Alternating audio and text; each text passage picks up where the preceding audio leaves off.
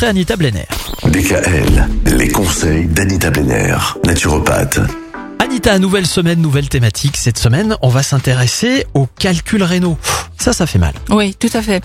Alors, on en prend vraiment conscience que lorsqu'ils viennent à coincer soit un organe ou une fonction. Et c'est vrai que là, ça devient vraiment très très très douloureux.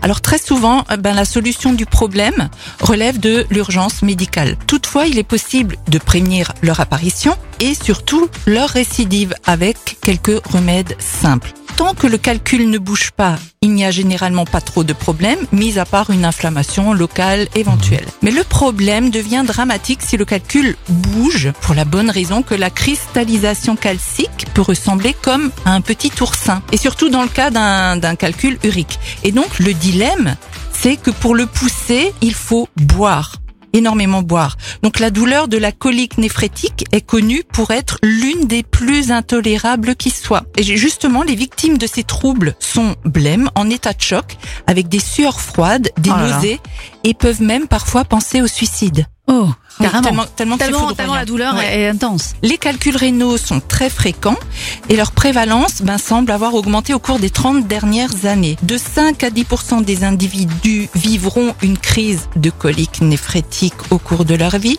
et les calculs rénaux surviennent plus fréquemment vers la quarantaine. Alors ils sont deux fois plus fréquents chez l'homme que chez la femme et certains enfants peuvent également en être atteints. Et on sait pourquoi c'était plus fréquent chez les hommes? Euh, Sans doute une alimentation euh, moins euh, anti-inflammatoire que les Ah. femmes. Je pense que ça peut être lié à cela. Bah justement, on va chercher à savoir d'où ils viennent ces calculs. Oui, tout à fait. Demain. Eh bah voilà. Voilà. À demain. Retrouvez l'ensemble des conseils de DKL sur notre site internet et l'ensemble des plateformes de podcast.